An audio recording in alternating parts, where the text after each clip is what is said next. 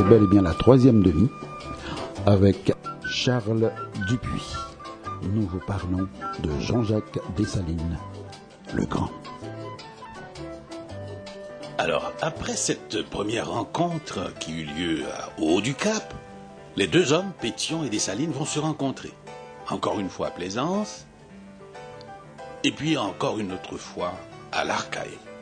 Le congrès de l'Arcae est encore euh, mieux connu. Et à ce moment-là que Dessalines, de son sabre, va faire sauter le blanc du drapeau tricolore, bleu, blanc, rouge, et on ne va conserver que le bleu et le rouge. Le bleu pour les noirs et le rouge pour euh, les hommes de couleur, les mulâtres. Si rouge avant la lettre. Si vous voulez, oui. Et euh, il y a cette euh, description de Dessalines que nous fait Madiou. C'est bon de le lire, Madiou, parce que Madiou, c'est le premier historien haïtien. Hein. Et chronologiquement, c'est le premier qui ait pris la décision euh, de prendre sa plume et d'écrire cette histoire d'Haïti qui n'avait jamais été écrite euh, par personne. Donc, Madiou, c'est celui qui déblaye le chemin pour les autres, et tout le monde, après, va paraphraser Madiou, on va répéter selon Madiou, etc. C'est le Pathfinder, c'est le pionnier. Oui, c'est le pionnier. Alors, Madiou, c'est celui qui était le plus proche de Dessalines, si vous voulez, puisque c'était un contemporain de Madame Dessalines. Je vous dis, il l'a croisée à Saint-Marc. Hein. il nous a décrit Madame Dessalines, hein, qui était à cette époque-là une dame de 75 ou 80 ans, mais qui était encore, dit Madiou, euh, fière allure, etc., grande de taille et tout. Qui avait gardé son allure d'impératrice. Euh, si vous voulez. Alors, les Français, nous dit Madiou, voulant rétablir l'esclavage en octobre 1802, les Noirs et les hommes de couleur coururent aux armes et la guerre de l'indépendance éclata. Dessalines apparut alors le plus glorieux sur la scène et tout changea de face, sans retour. La Providence l'avait chargé de la mission de fonder Haïti en réunissant en un seul faisceau noir et jaune. Jaune, c'est mulâtre, hein, dans la terminologie de l'époque de Madiou. Il arracha du drapeau tricolore la couleur blanche et en rapprochant le rouge et le bleu, il symbolisa à nos yeux l'alliance de l'Africain et de ses descendants. À lui seul, il renfermait dans son cœur l'ambition de l'indépendance dont il était animé dont était animée toute la nation. Son tempérament et son esprit avaient toute la vigueur nécessaire à l'opiniâtre poursuite de son vaste projet d'une taille ordinaire. Il était brave, intrépide, infatigable, avait de véritables talents de guerrier. Il était en même temps impitoyable et généreux. Alors c'est ce que je vous disais tout à l'heure. C'est le magnétisme de Jean-Jacques Dessalines Hein? C'est ce magnétisme qu'il avait sur ces hommes. Nous le verrons tout à l'heure au moment de son assassinat. Personne n'osait tirer sur des salines. Des salines les fouettaient, les soldats les frappaient.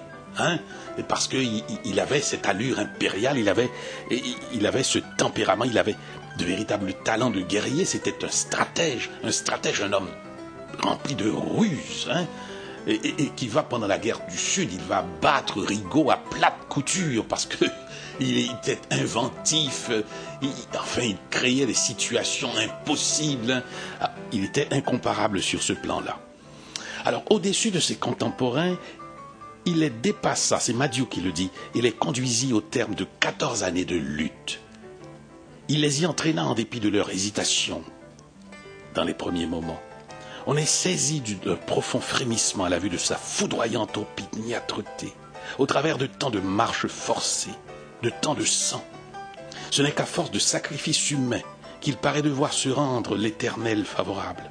Par la grandeur du but qu'il veut atteindre, la postérité ne lui pardonnera-t-elle pas les moyens qu'il emploie? Il force ses soldats à traverser des mornes impraticables, des torrents rapides, à parcourir les plaines à pas de géants, sans paix, sans mal nourris et harassés de fatigue, à enlever des villes hérissées de canons fulminants. Il ne craint pas d'assumer sur sa tête la responsabilité entière de ses mesures. Que m'importe, s'écrie-t-il, l'opinion de la postérité, pourvu que je sauve mon pays. Parole qui divulgue le prédestiné, entraîné vers un but inévitable. Géant antique, il, il ne dresse son monument que par des sueurs et du sang. Son œuvre est l'effet de cette profonde conviction que le peuple haïtien ne doit être heureux que par l'indépendance. Et il continue ainsi, Madiou, c'est pourquoi? Parce que je l'ai écrit quelque part. C'est parce que après la mort de Dessalines, pendant 40 ans, hein, au fil des années, les premières générations d'Haïtiens choisirent d'oublier le général Dessalines tout de suite après son assassinat. Pendant 40 ans, dit. Pendant 40 ans, pendant 40 ans. C'est en 1846 que sous l'administration de Pirot, on va recommencer à parler de Dessalines en bien, hein, timidement au tout début. Et puis maintenant, Dessalines, Dessalines, c'est le demi-dieu, etc. Mais comment expliquer qu'on lui en ait voulu autant pour que 40 ans plus tard, il émerge comme ça, de nulle part? Bon, alors comprenons que Dessalines était un soldat de génie. Hein, il savait ni lire ni écrire, c'est sûr. Mais c'était un soldat de génie, Madiou le dit, il, euh, exigeait de ses soldats beaucoup et il allait conquérir des citadelles. Hein. Il faisait la conquête des villes au canon fulminant. Alors je le dis, il était un soldat de génie, mais Dessalines ne fut ni sage politique, ni bon chef d'État. C'est ça l'affaire. C'est-à-dire que Dessalines, le général en chef qui avait triomphé des Français, qui nous avait donné l'indépendance, on lui a remis, euh, on lui a remis la direction politique du pays. Dessalines ne pouvait pas diriger de pays, il n'avait pas ces compétences-là. Il a été un mauvais chef d'État. Il était plutôt une force de frappe. Si vous le voulez. bras armé de Toussaint Louverture Mais on ne pouvait ne pas lui faire ce cadeau, puisqu'il avait créé ce pays, que de lui dire voilà, tu as été général en chef, maintenant tu vas être le- chef d'État. Oui, il pouvait être le général en chef, mais il ne pouvait pas être chef d'État. Il a été un mauvais chef d'État, si vous voulez résumer le tout. Et cette haine de Dessalines qui va le poursuivre, cet assassinat de Dessalines, tout ça, c'est parce qu'il a fait une mauvaise politique. Alors il y a un président d'Haïti qui s'appelle Sténio Vincent et qui a voulu résoudre ce problème. Qui a dit, écoutez, nous avons le père de la patrie d'un côté, nous l'aimons beaucoup, il nous a donné l'indépendance, et puis de l'autre, il a été mauvais chef d'État. Écoutez, Dessalines avait une maîtresse dans chaque village d'Haïti. Et ces maîtresses de Dessalines coûtaient une fortune, une fortune à l'État. Il y avait cette euh, maîtresse qui s'appelait euh, Dagui au, au, eh bien, qui était une espèce de, de grimelle. On vous dit, on pose la question, Beaubrun et Ardouin posent la question, comment est-ce que Dessalines, qui est le mari de Claire Heureuse Bonheur, une femme aussi belle, peut-il choisir pour maîtresse une espèce de, de, de grimelle, de demi-mulatresse vraiment pas jolie, hein? La dame Dagui. Et cette dame Dagui se faisait payer 1000 piastres par mois hein, des caisses de l'empire de Dessalines Mille piastres de l'époque. de l'époque, une fortune par mois. On- et, quand on a voulu, écoutez, Dessalines a choisi comme secrétaire d'État, comme ministre des Finances, un certain général Vernet, qui lui ne savait ni lire, ni écrire, ni compter. Vernet, le ministre des Finances, le premier ministre des Finances d'Haïti, ne savait pas faire une addition. Écoutez, c'est inimaginable. hein.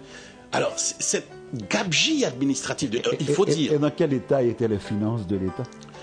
Bon, il faut dire, non, il- il faut dire, pour être clair, que Dessalines a fait une administration désordonnée. À un certain moment, et ça allait bien, hein, ça allait bien, et les exportations augmentaient, etc.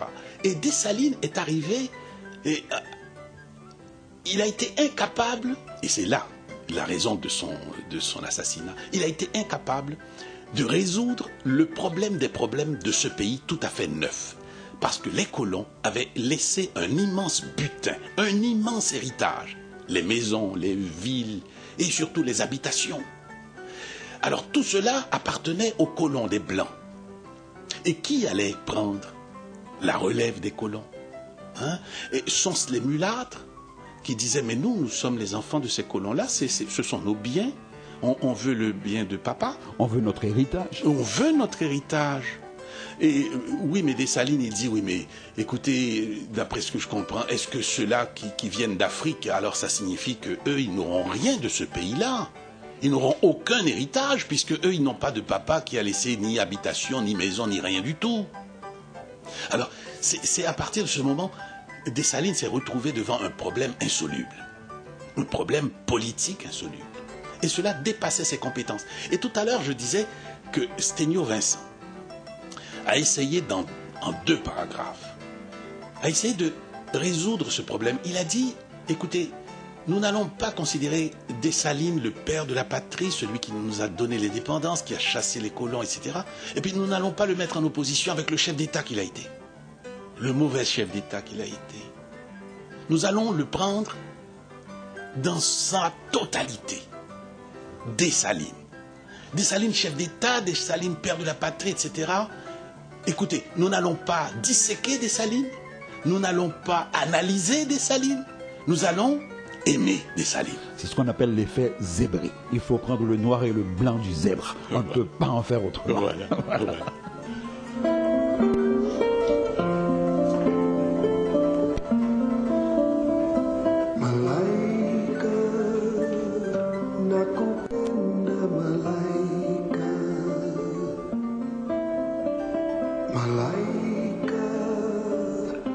aku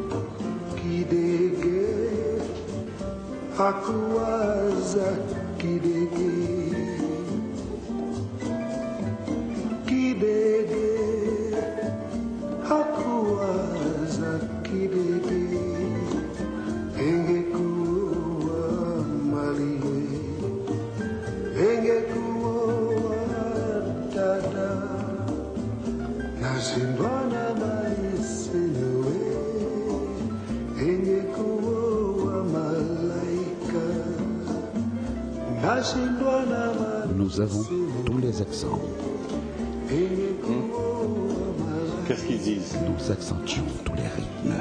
Ils n'ont rien dit Nous rythmons toutes les mélodies. Ah ouais, ok. Nous sommes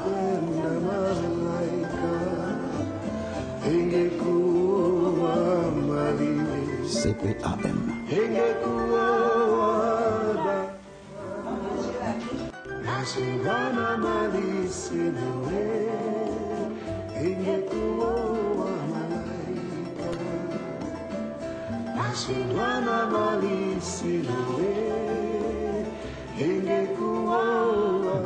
À Suzy et Finfin. Nous sommes avec Charles Dupuis, puisque nous avons rendez-vous avec l'histoire. Alors voilà, euh, il y a ce moment, c'est ce que je vous disais tout à l'heure, c'est l'événement le plus important, Pétion, la nouvelle de la révolte de Messerou à Garata. Il s'était écrié, je veux que mon... le point le plus rapproché, disons, de la Jamaïque. Alors, ignorant que Christophe eût été proclamé le chef de l'insurrection, il lui avait écrit de se tenir prêt à entrer en campagne. Il avait aussi envoyé l'ordre au général Pétion de marcher contre les cailles à la tête des troupes de la seconde division de l'Ouest. Pour la première fois, un frémissement de grave inquiétude s'était saisi de son entourage. Chacun avait le pressentiment qu'il était parvenu au terme de sa carrière. Il confia le commandement de Marchand au ministre des Finances, Vernet. Vernet, le ministre des Finances que je vous ai dit, qui ne sait ni lire, ni écrire, Ni compter. ni compter, ni compter. Alors, il, il est parti de Marchand. Mais on comptait sur lui quand même. Oui, tout de même. Il a, alors, il a quitté Marchand, devenu Marchand des Salines aujourd'hui. Il est parti le 15 octobre avec une faible escorte, après avoir donné au 1er et 2e bataillon de la 4e demi-brigade de le suivre de près.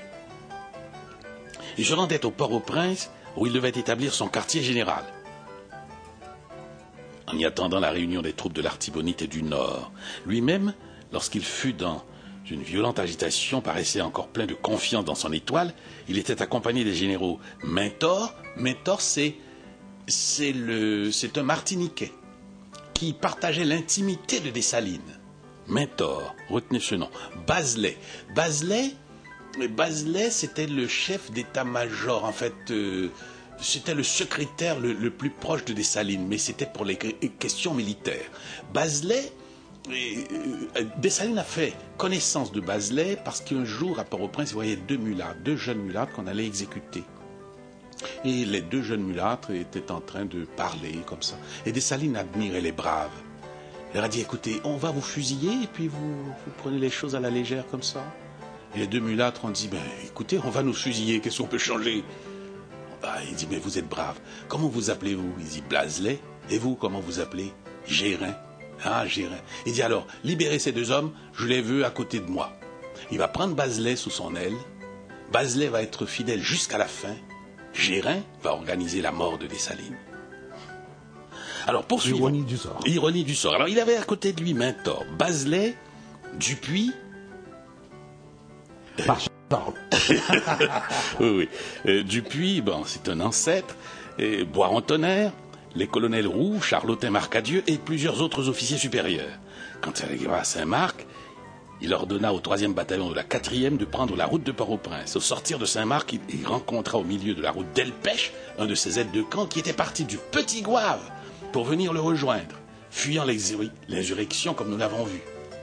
Alors, Delpech va exhorter des Salines à ne pas descendre, parce que Port-au-Prince s'était révolté. Alors, sans lui demander aucun renseignement sur ce qu'il avait laissé derrière lui, il lui dit avec fureur qu'il était un traître. Et lui commanda de sortir de sa présence, lui déclarant qu'il ne voulait plus le voir. Il continua sa route, conduisit, conduit par une inexorable fatalité. Delpech, consterné, d'un mulâtre Delpech, s'achemina sur Saint-Marc, entra, changea de monture, et guidé par une aveugle fidélité, il s'élança à la suite de l'empereur. Mais avant qu'il eût atteint, il fut baïonneté vers Lanzac par des soldats de la quatrième qui, suivit, qui suivaient la grande route, sous les ordres du colonel Jean-Louis Longueval. En entrant à l'Arcahaie, Dessalines découvrit vers le sud une épaisse fumée. En ce moment, dit-elle, mon compère Pétion donne du feu aux révoltés. Tant était grande sa confiance en ce général qui avait déjà passé aux insurgés. Il ordonna au colonel Thomas et au chef de bataillon Gédéon, Gédéon, retenez ce nom, de partir pour le Port-au-Prince et de l'attendre au Pont Rouge, à, une, un demi-mille de cette ville, avec les six compagnons d'élite de la troisième demi-brigade qui tenaient garnison à l'Arcahaie. En expédiant ces deux officiers, Thomas et Gédéon, il leur demanda, ainsi qu'au capitaine Nazaire, s'ils se sentaient le cœur de marcher dans le sang jusqu'aux cailles. Ils lui répondirent qu'il s'efforcerait de ne pas faillir dans ces mares de sang. Il ajouta que bientôt le département du Sud serait une telle solitude qu'on n'y entendrait même plus le chant du corruption. Vanguarde de Dessalines s'avançait pour entrer en ville. Les généraux Gérin, Vaval et Yaïou. Yaïou, c'était un bossal. Yaïou, c'était un. Il était né en Afrique. Il portait d'ailleurs un nom africain. Yaïou, c'était un ancien marron, esclave marron.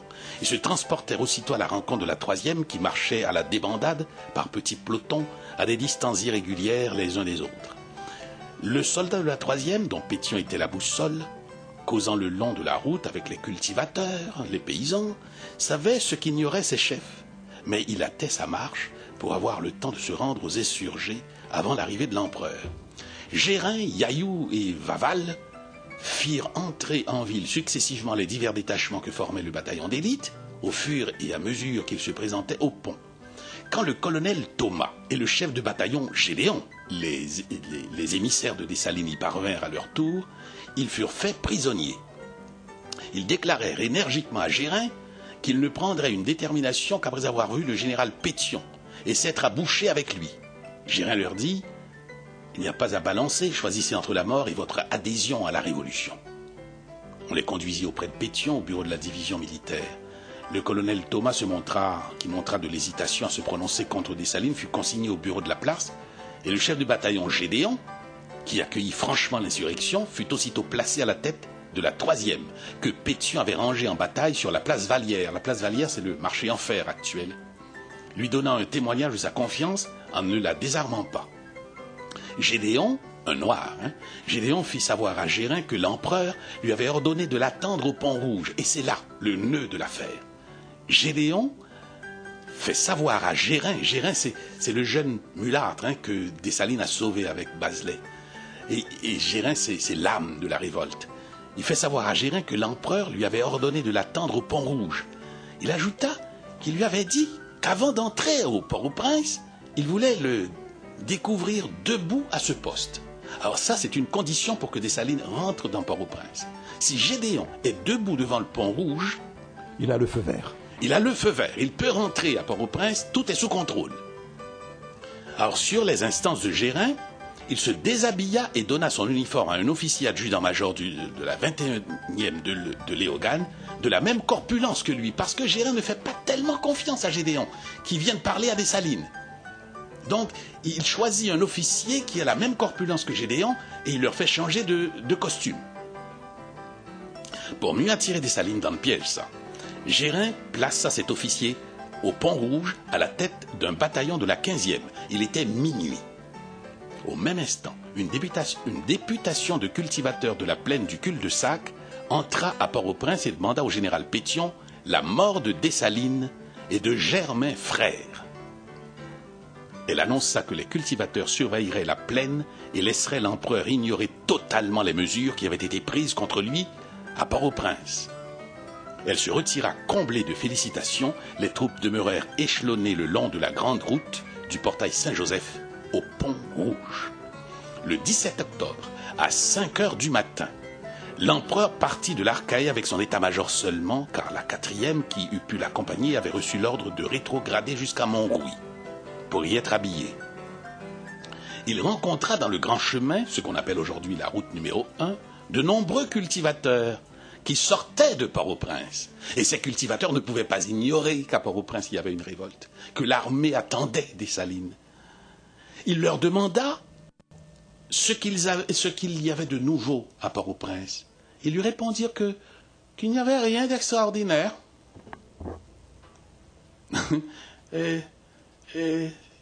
tout, tout yo. Tout euh. Et, et- et tout clair. Et voilà, Dessalines continua à cheminer, pleine confiance, voyant autour de lui la plaine parfaitement calme, les arbres qui bordaient la route, les chevaux des laboureurs, les clochers des sucreries, les chevaux des... Et, et- et tout paraissait attentif. Quand il parvint à Drouillard, habitation à une lieue de la ville, où il y avait un atelier considérable, il n'entendit aucun cri qui annonçait la révolte. Bientôt, il découvrit le pont rouge. Il était 9 heures du matin. Il dit à Bois tonnerre Ne vois-tu pas Gédéon Au milieu du pont? Combien n'est-il pas l'esclave de la discipline, cet homme-là? Je le récompenserai. Il était déjà dans l'embuscade qui se prolongeait au-delà du pont. Longeant le côté de la route, à une certaine profondeur dans les bois, le colonel léger de son état-major, officier du Sud, lui dit Mais sire, je ne crois pas me tromper, ce sont les troupes du Sud. Non, répondit l'empereur. Que serait-elle venue chercher ici Confiant, hein Au même instant, un roulement général du tambour retentit dans les bois qui bordaient la grande route. Dessalines Dessalines Ce cri passe de bouche en bouche avec la rapidité de l'éclair. Une sombre inquiétude se saisit de Port-au-Prince. L'effroi serre la plupart des cœurs. Les généraux Gérin, Yaillou, Vaval, l'adjudant général Vernet et plusieurs autres officiers supérieurs accourent vers le lieu de l'embuscade, les uns à cheval, d'autres à pied. Un profond silence s'établit ensuite. Le mouvement de la vie s'était arrêté dans les artères de la cité. Ah, écoutez, il est presque 10 heures du matin. La ville sait que on attend Dessalines. Est-ce que Dessalines va gagner la bataille et incendier Port-au-Prince Et Dessalines se voit trahi. Il est au milieu des 15e et 16e demi-brigades du Sud. Il entend le commandement d'apprêter les armes les cris de Halte, empereur, halte, empereur. Il s'élance à cheval au milieu des baïonnettes avec cette intrépidité qu'il a montrée dans mille combats. Soldats, s'écrie-t-il, ne me reconnaissez-vous pas? Je suis l'empereur. Que voulez-vous? Qu'êtes-vous venu chercher ici? Il se saisit de sa canne qui est suspendue à ses côtés, frappe de toutes parts, écarte les baïonnettes dirigées contre lui. Il s'avance toujours à travers les rangs. Et les troupes saisies de terreur à l'aspect de sa face foudroyante, n'ose tirer sur lui. C'est en vain que le commandant Antoine L'Espérance, chef du premier bataillon de la 15e, crie Feu Feu Les soldats commencent à se débander. Enfin, un sous-officier, Duverger, ordonne à un jeune soldat de la 15e, nommé Gara, de tirer. Celui-ci lâche son coup de fusil. L'empereur, qui n'est pas atteint, continue sa marche avec ardeur. Au même instant, un autre coup de feu part des rangs de la 16e. Au bruit de cette dernière détonation, les soldats s'arrêtent et Dessalines tombe sous une décharge générale de mousqueterie. Il s'écrie À mon secours, Charlotin Le colonel Charlotin Marcadieu se précipite sur lui et le couvre de son corps. Notons, Charlotin Marcadieu, c'est un mulard.